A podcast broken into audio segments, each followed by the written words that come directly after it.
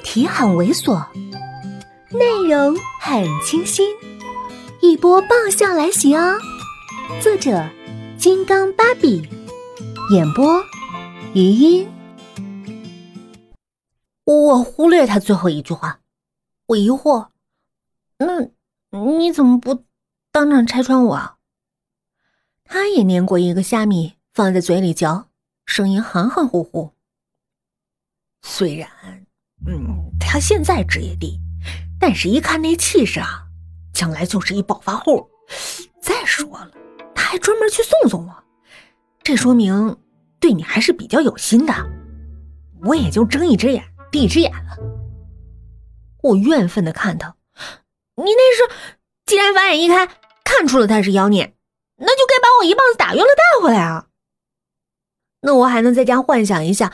我们是家庭原因被迫分开的有情人，至少还有美好的回忆，比现在这情形强百倍。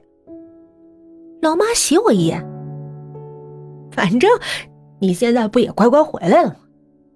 老妈，我掐指一算呢，就知道你们俩没好下场。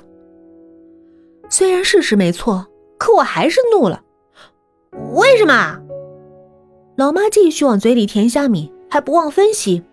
在他面前，就跟你爸在我面前一样，都是永世不得翻身的主我们把你们吃的死死的，要是掏心掏肺的对你们吧，你们就乐呵；但凡我们有个歪主意，你们就哭的没地方哭去。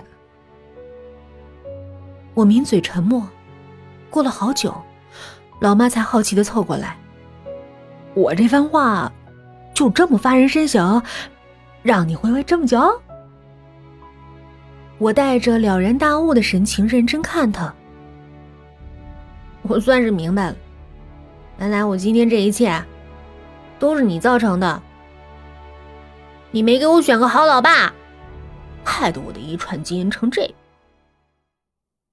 老妈一巴掌打我脑门上，柳眉倒竖，怪我？怎么不说你自己不遗传我的精华，就沿袭你爸的糟粕？我再度萎靡叹息。除了基因突变，我估计就这一副死样了。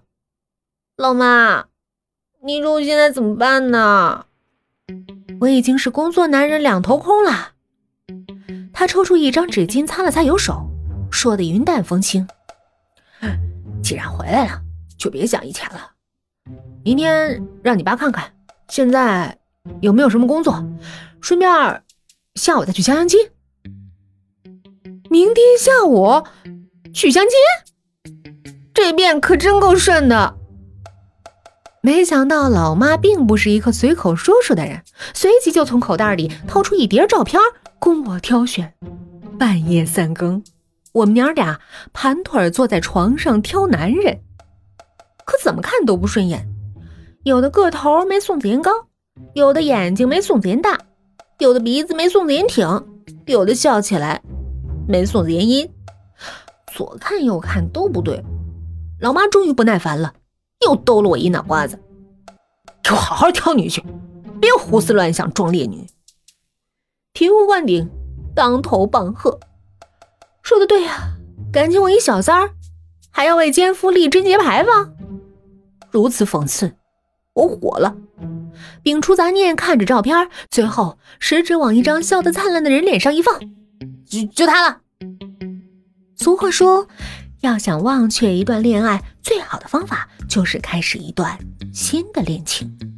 再加上照片上那个人长得剑眉星目，头发浓密，面目端正，很有几分英气。带着第一次相亲的新鲜感，我还是特意打扮了一番，走到了上午时老妈和对方老妈约好的那个餐馆。儿，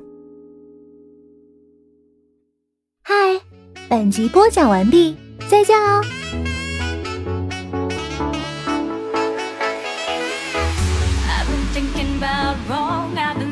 About right,。I just wanna thrive. I don't wanna fight.